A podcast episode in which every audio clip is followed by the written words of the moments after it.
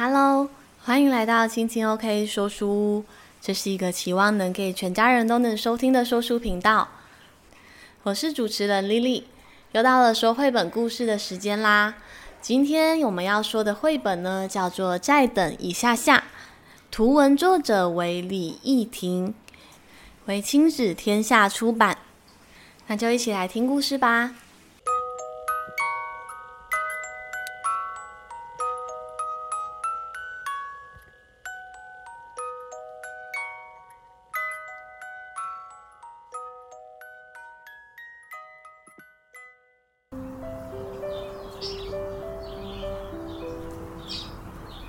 美好的下午是乌龟慢慢和兔子蹦蹦最喜欢的点心时间。乌龟慢慢看着远方的山，说：“那里好美哦，总有一天我要爬上那一座山。等我准备好的那一天，我就会出发了。”乌龟慢慢又接着说：“这句话，兔子蹦蹦听过了好多好多次，所以呢，他说：‘那。’”我们明天就出发。明天不用这么急吧？乌龟慢慢虽然这么说，但它还是答应了。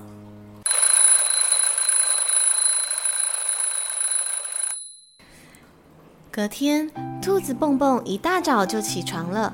他到了乌龟慢慢的家门口，叩叩叩。敲着门，但乌龟慢慢还没有准备好。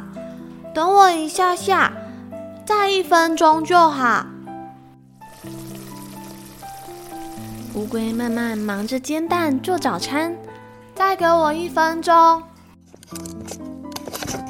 接着打开了衣柜，开始收拾衣服，再一分钟就好。乌龟慢慢又拿起了剪刀，开始修理庭院里的花草树木。啦啦啦啦啦！接着，乌龟慢慢又开始晾起了衣服。再一分钟，最后一分钟，乌龟慢慢浇起了花来。还不止这样，乌龟慢慢又开始整理起书柜，擦起了窗户，翻箱倒柜地整理着想要带出门的东西。最后，他戴了一顶帽子，说着：“等我一分钟，再一下下就好。”乌龟慢慢说着，手边呢却还没有放下画到一半的画画画笔。没有再一下下了！兔子蹦蹦大喊着，他实在受不了，也等不及了。不用这么急吧，只不过是等几分钟而已。乌龟慢慢说着，慢慢的迈出了缓慢的步伐。哦，终于可以出发了，我们赶快走吧。兔子蹦蹦跑在前头，说着。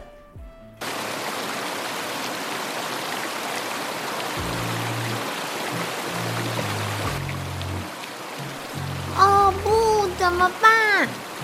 兔子蹦蹦大喊着：“前面有一条河，我们过不去了。”等我一下下。乌龟慢慢一边说，一边从背包里拿出了充气艇。呼的一声，乌龟和兔子就越过了大河。哦不，怎么办？兔子蹦蹦又大喊着：“前面有岔路，我们该往哪里走才对啊？”等我一下下，乌龟慢慢一边说，一边从背包里拿出了地图。嗯，走，应该是往这个方向走才对。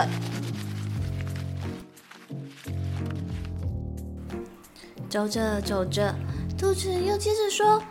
哦不，怎么办？兔子蹦蹦大喊：“我们要怎么穿越这片荆棘呀？”等我一下下，乌龟慢慢一边说，一边拿出了大剪刀，剪啊剪啊，终于清出了一条路来可以走。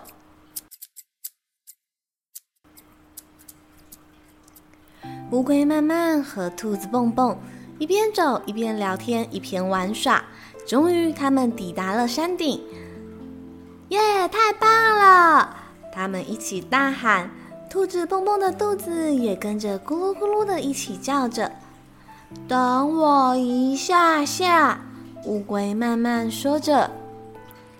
哦，这个应该可以让你的肚子开心起来。乌龟慢慢一边说，一边从背包里拿出了丰盛的便当，里头有漂亮的三明治、沙拉、苹果、蛋糕，还有香蕉，看起来实在丰盛美味极了。他们坐在山顶，一边欣赏着美丽的风景，直到月亮渐渐升起，猫头鹰也开始咕咕的叫着。乌龟慢慢看着月亮，忍不住说：“月亮好美呀，总有一天我要去上面看看。”真的吗？那我们明天就出发。兔子蹦蹦兴奋地说着。乌龟慢慢笑着说：“用不着这么急吧。”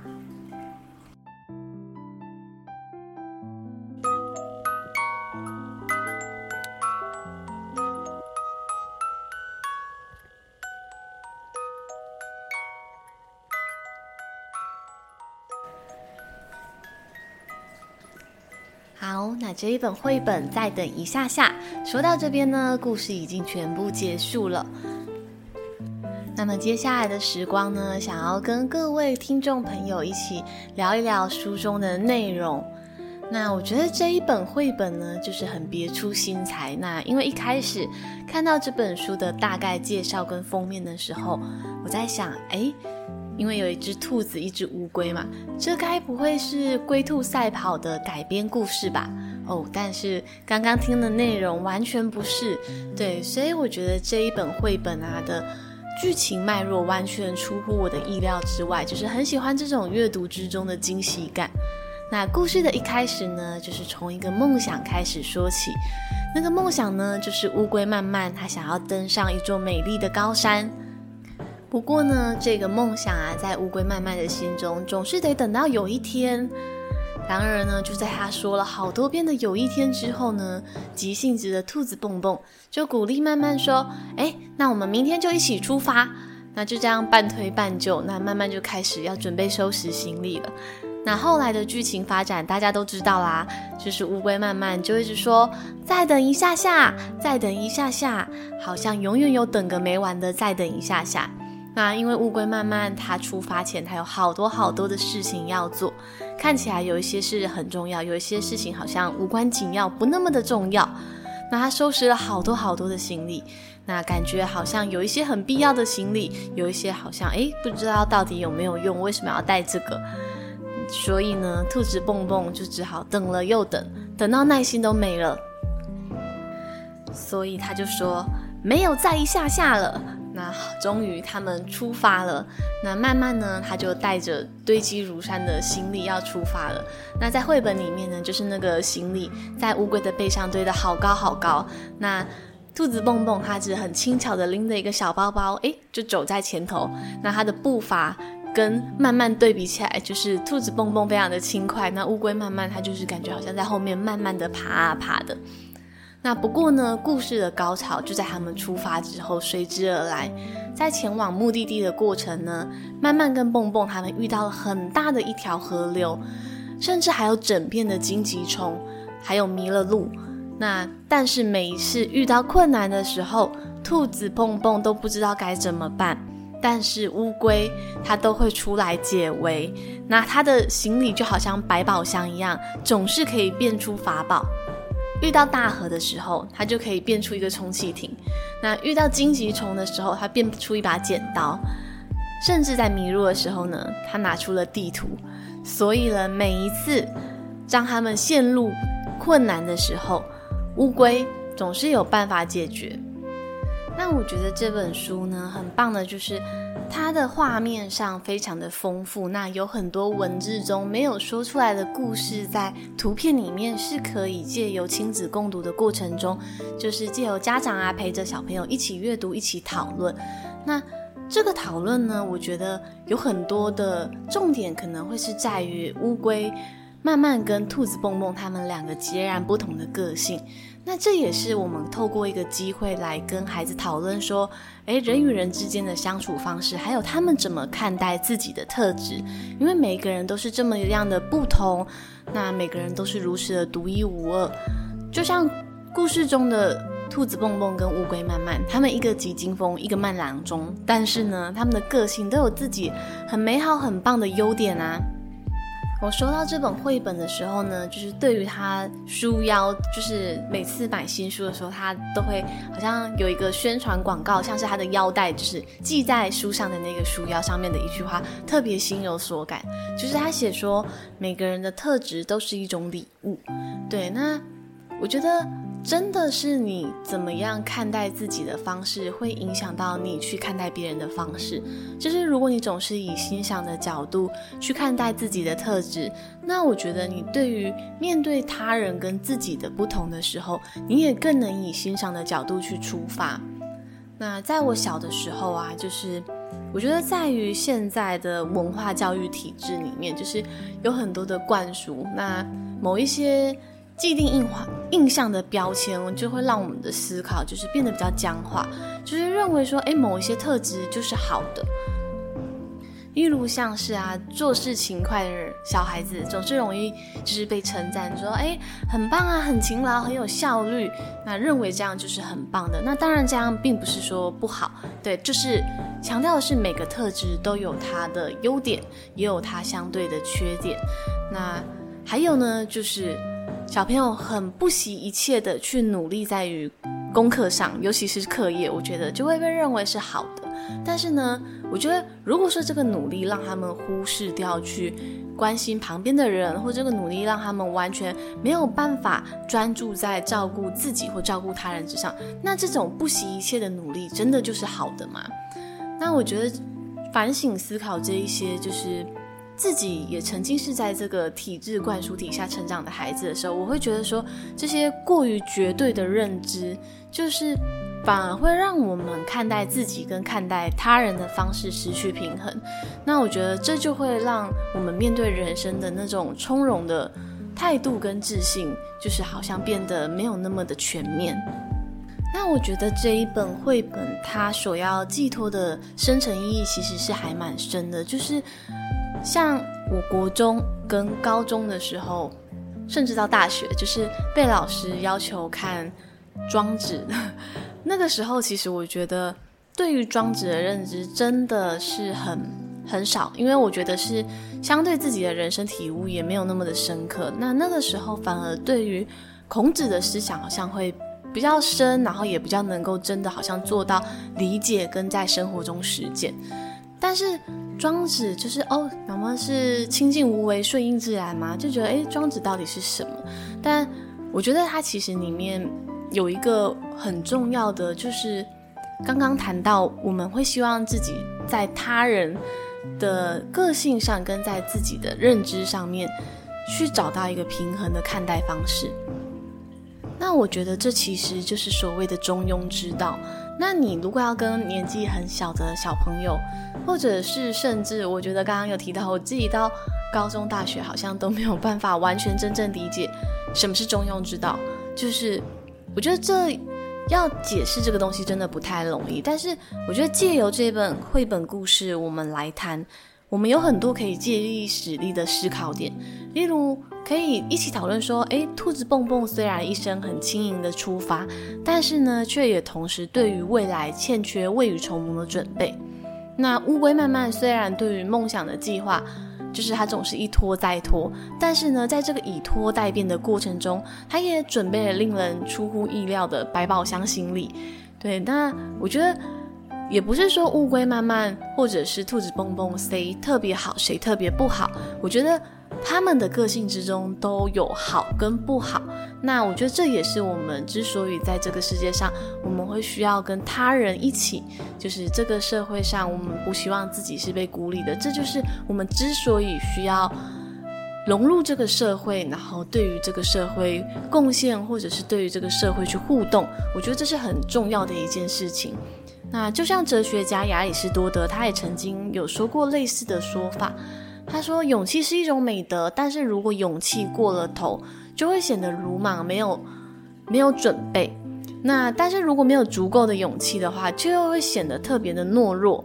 那所以正因为这样，我们在这个世界上啊，我我们需要彼此来补强彼此的缺点，所以就是很多人会说的互补。那我们可以借由人与人之间不同的个人特质来相互支持，那彼此走向我们。”更想要去的地方啊，或者是很多人类伟大的计划，其实都是一个共同产出的结果。这本绘本呢，我觉得它很有启发性的。有一点是，就像乌龟慢慢跟兔子蹦蹦，他们的个性虽然截然不同，但他们呢依然是好朋友。他们并没有因为意见不同就是分化或分道扬镳，他们甚至还一起就是突破万难，然后支持着对方完成他的梦想。那我觉得这就是人与人之间很可贵的陪伴跟支持。那虽然人跟人之间的相处难免偶尔会有因为观点不同而各持己见的时候，但是人呢，就是我们已经演化成智人，就是我们可以沟通，我们可以表达自己，也可以倾听他人。那我觉得，也许就是跟一些人相处，我们透过磨合之后，我们会更加确立自己的立场。那如果真的磨合不了，那我们在彼此好好的道别，那也许我们也会在互动的过程中发现对方先前不为人知、很可爱的一面，这就是人跟人互动之后会，我觉得会产生的一点火花吧。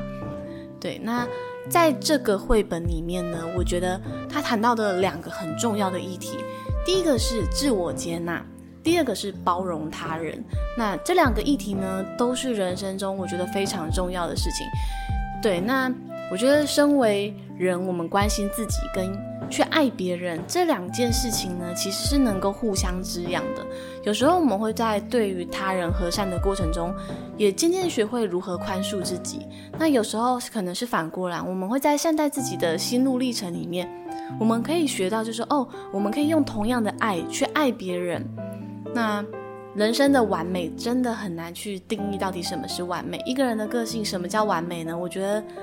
应该是没有人是完美的，所以我们才会需要有彼此来让人生来完整。那我觉得，当我们看见自己的好，也看见别人的好的时候，我觉得那种人生的层次，那种味道才会更加的丰富而有滋味。那就好像在活在这个万千世界里面，有些人很严肃拘谨，那有一些人的个性很热情、很豪迈、很奔放。那每个人就是有很多。喜好，有些人有明显的不喜欢。那我觉得在这个生活中啊，有一天我突然就觉得说，可能是意识到自己好像不是很喜欢某一些事情，但是呢，就是在那个不喜欢之中，就突然觉得说啊，我是因为活着，所以才有这种不喜欢的感觉，所以就突然觉得有点感恩。所以呢，我觉得虽然在。这个我们活着的生活里面，本来就会有一些喜欢跟不喜欢，那但是我觉得这一些东西啊，一点一滴的累积，就是会构成我们活在这个世界上值得珍惜的，我们活着的这个本身。那我觉得，所以呢，我的结论是，纵使在生活里面遇到一点点不喜欢的人事物，虽然也不是说强迫自己就要去喜欢，但是我觉得对于。感受到这些的本身，我觉得是很该感恩的。那因为这就是形成这个宇宙万物不可或缺的一环呐。所以嘞，就是假设我们遇到真的跟我们个性不合的人，或者遇到不喜欢的事情，就是也会觉得说，哎，好像他的存在也是有他的理由。那也许这个人跟我不合，但他也有他自己所支持的人，他也有他自己的好朋友。对，那。所以我觉得就是把自己的心胸敞开，就是让生命去流动。我记得在我蛮早以前我看过一部电影，叫做《魔法黑森林》。对，那它是以就是童话故事，迪士尼的童话故事作为基底在改编，但是我觉得它是完全颠覆跟重新诠释童话故事带给我的观点。它有很多不同的立场，就是巫婆一定是坏人吗？那白雪公主她会不会有她自私的一面？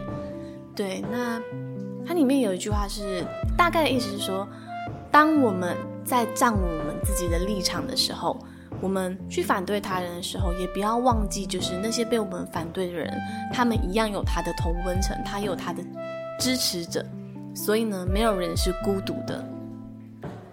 那但是我私心的想说，就是在这本绘本中，我觉得我很喜欢乌龟慢慢这个角色。虽然呢，不知道是不是因为我觉得，在我跟我老公的互动过程中，我觉得我可能是比较像是那个总要人等待的乌龟慢慢，就是还没有时候还蛮烦的。对，但是我觉得在他这个故事里面啊，就是我觉得乌龟慢慢他从来都没有用负面的角度去解读跟看待自己的缺点。就是，当然他也不会把朋友的短处视为一种缺陷，就像是兔子蹦蹦，他不知道该怎么办的时候，他不会怪他，他不会说，你看啊，都是你没有准备就出门，你看还不是要靠我，他也不会这么说，对，他就会拿出他的充气艇，甚至他最后登上山峰的时候，他还拿出了准备很棒的。野餐盒，然后告诉他啊，这个应该可以让你的心情开心起来哦。对，我觉得他是很懂得关心跟照顾别人的。那在这一本绘本，它的故事结构很简单，篇幅也不长，但是我觉得他可以看得出来，就是作者他看待这个世界或者他诠释这个世界的方法很温柔。对，那我觉得。很适合亲子共读啦，对，就是因为我觉得它是一种力量，就是带给我们一种支持跟动力，去学习以不同的视角，或者是转换心态去欣赏这个世界上的万事万物。那我觉得，当我们带着这种能够去欣赏很多事情、很多人事物的角度的时候，我觉得自己的心情会比较多稳定。那以前我总是可能童话故事看太多，年纪小的时候。会觉得说啊，就是看到电影情节啊，这个人出场就是个坏人，一脸坏人样。但是呢，可能随着自己看的电影越来越多，或看的故事越来越多，其实当然在故事的后面发展会有一些颠覆我们想法的剧情，发现哦，原来那个人他不是坏人，又或者是说，好，他就算是在这个电影里面，他扮演的是一个相对坏的角色，但是呢，有一些电影他会诠释说，哦，为什么他会变成这样？为什么他会有这个想法？他是希望多被关注、注意吗？或者他希望被爱吗？就是我们会更加的深入去探讨这背后的原因。所以呢，我觉得如果很鲁莽的直接去标签化一个人，这其实就是否定了我们人的复杂性与单纯性共存于一个躯壳本身的这一件事情。所以呢，就是我觉得在人跟人互动的过程中啊，就是有时候我们会磨去一些棱角，但是呢，我们也会在跟别人互动的过程中磨亮一些让我们闪闪发光的部分。所以我觉得，就是我们不仅要有看待自己要独具慧眼，有时候看待他人，我觉得要保持着同样温柔的眼光。好，那最后呢，我觉得总结一下，我觉得再等一下下这本绘本呢，书名都取得很棒，很有巧思。就是除了配合它剧情的发展，就是慢慢总是要蹦蹦，再等一下下，再等一下下。除此之外，我觉得有时候它的这个再等一下下，就是其实我觉得也代表一种酝酿事情美好需要时间，需要等待这件事情。那有一阵子就是。比如说，不管经营节目，还是努力去学习一件事情，学日文啊，又或者是经营节目、写作等等，你会希望有读者，你会希望有听众，你会希望做一个专案赶快成功。但是如果不赶快成功呢？那种心浮气躁的感受会让自己有时候不太好受。那我我就意识到自己这样的情绪，我想说，到底自己怎么了？那所以呢，有一天。我告诉自己，就是不要急于收成这件事情，就好像你在种水稻一样，稻子插上去，你要一段时间，稻子才会成熟，你才可以采收。所以呢，不要太急于收成，是我曾经给过自己的一个小小的提醒。那就是告诉自己，不要心那么浮躁，留一点时间，就是再等一下下，就是只要在这个。过程之中呢，我们一边等一边做着自己喜欢的事情，跟喜欢的人相处，那这样生活就很棒啦。所以啊，就是再等一下下吧。就像乌龟慢慢说的，就是如果你现在有期待的事情，希望它赶快发生；又或者是你正努力做的一件事情，希望它赶快有所收获，那就像乌龟慢慢所说的，用不着这么急吧。对，所以我觉得有时候也算是一种让自己慢下来，然后去调和生活之中很多美好的感受。不用这么急吧，再等一下下，也许在等待的过程中，我们会看见很棒的事情。那乌龟慢慢呢，跟兔子蹦蹦，他们是彼此很棒的朋友，所以呢，我觉得在这本书阅读之后，我也觉得，嗯，的确是该感谢着生活之中、生命之中，能够去遇遇见一位就是懂你或者愿意陪伴你的知己或者是良伴，那就是为了彼此的生活就是配速，像乌龟慢慢一个很慢。兔子碰碰一个很快，那他们就好像彼此的配速器一样，就是在该快的时候呢，也许兔子蹦蹦会说快点啦，对，那在该慢的时候呢，乌龟慢慢也会给兔子蹦蹦一点提醒。那我觉得人跟人之间或许就该如此吧，我们彼此可以相知相惜，那互相扶持，那一起前进，一起追逐梦想，或者一起共同完成很多很多的事情。那我觉得，在这个完成什么事情之间呢，我觉得这或许才是故事最精彩的部分，就像这本书一样。那以上这一本再等一下下的绘本故事分享给各位，感谢各位收听我的频道。那如果喜欢我的频道，也请给我一点支持吧，就是可以按下五颗星的好评，留言给我，或者是分享给你的亲朋好友。那就是你的每一秒收听啊，都像是对我而言也是一种陪伴。那当然，如果你留言让我知道，我会知道啊，原来自己就是在做这件事情的过程中，诶，真的有人，我也会觉得很开心。所以总而言之呢，就是一如既往的感谢。那期待我们下一回阅读时光再见喽。那如果等等还有想收听本周莉莉的话，就请再等一下下，我们马上进到本周的莉莉时间喽。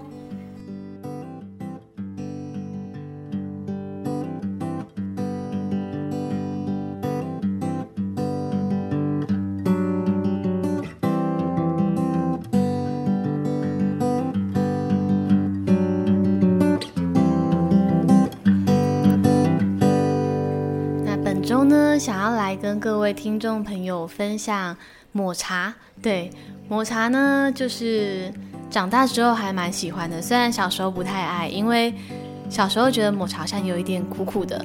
对，那这一周礼拜一就是帮我的线上学生上课的时候，然后因为他就是从日本回来，然后他之前上个礼拜出去玩。然后呢，在上他出去玩之前的那一周上课，就是我有跟他分享一些诶日本有趣的文化。那我就说，诶，那你到日本之后可以体验看看、吃吃看，或者是仔细观察你身旁的建筑物啊什么的。那我也跟他分享我唯一一次去过日本的经验。然后第一次去日本就是去了京都、大阪跟奈良。对，然后有特别去到宇治那边品尝抹茶，然后也跟他分享了，诶，抹茶要怎么泡啊？然后抹茶就是我觉得很好喝这样子。那这一周上上课的时候，他说，哎呀，老师，我有寄一份礼物给你。对，然后我就觉得哇，好好惊喜，又很真的很开心，在当下开心到有点。不知道要如何跟他说那一个开心的感觉，我就是一直跟他说谢谢这样子，因为就是觉得有时候诶，帮小朋友上线上课程，就是其实少了实际能够见到面，然后还有人跟人很亲近那种面对面互动的感觉。但是当然就是透过线上教学，就是我们也培养了蛮深厚的情感，对。但是就是觉得诶。他就是出去玩的时候，然后在他游玩的那个时候想到我，然后寄了礼物给我，就觉得哇天哪，真的是很感动。对，然后后来就是这礼拜，就是我收到了，打开了这个包裹，然后他就寄给我一个平等院的书签，对，然后他还跟我说，哎，书签上面的凤凰啊，跟明信片上面的，跟照片上面那个屋顶的凤凰是一样的。对，然后他送了我抹茶，对，然后我就觉得哇，好感动哦，对，因为我在上课的时候，我跟他说，哎，我觉得你可以体验看看，就是日本的抹茶，因为我觉得在日本吃到的抹茶跟我在台湾吃到的就是不太一样，然后我就说那个是我目前吃过最好吃的抹茶，对，然后他就说，这个抹茶呢是在宇治买到的，就是希望老师会喜欢，天哪，我觉得好感动，对，因为。就是以一个小学就是四年级升五年级的小朋友，然后他就是 上课的时候，然后记得你说的话，然后准备了一份，我不知道，就是觉得很让人感动、很让人惊喜、很让人窝心的礼物，就觉得天哪，好感动。对，然后这就是本周觉得很开心、很感恩的事情。那上课的时候呢，我就跟他分享啊，就是。诶，抹茶在日本的时候啊，就是有所谓的茶道。那日本人吃抹茶呢，很讲究，除了泡抹茶的温度啊，不可以超过八十度以上，因为呢，就是抹茶每一克都很珍贵。那为了让抹茶泡出来之后保留丰富的茶氨酸，所以呢，如果温度高于八十度以上的水，就会破坏它的。叶绿素，对，那不仅会让抹茶的风味改变，颜色也会没有那么的漂亮。那理论上呢，就是那些新鲜的抹茶泡出来一点都不会苦，而且它的颜色是非常翠绿漂亮的。那这一次呢，就是我就冲泡了他送给我的抹茶，真的颜色很绿，就是跟便宜的抹茶粉泡出来是完全不一样的。然后喝起来呢，就是有点微干，但是不会苦，不会涩。对，那真的觉得啊，好怀念宇治的抹茶。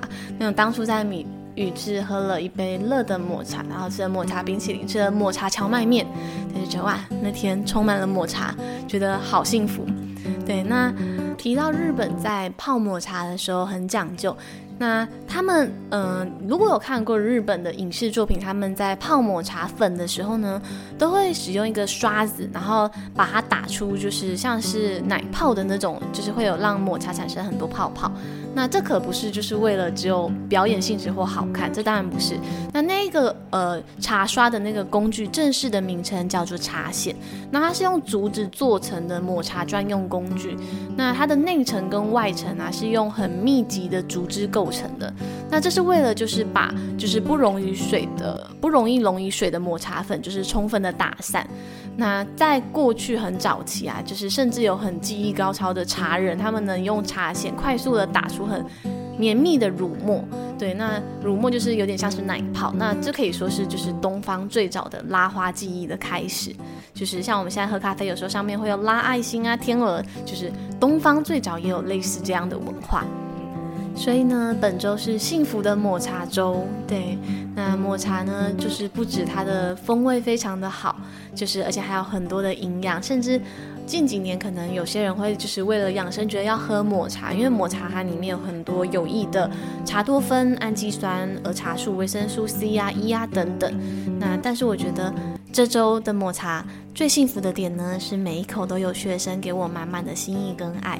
那我觉得这就是人跟人互动之间留下很美好的结晶。对，好，那这就是本周的丽丽。那期待下周我们再聊再分享喽。感谢你的收听，拜拜。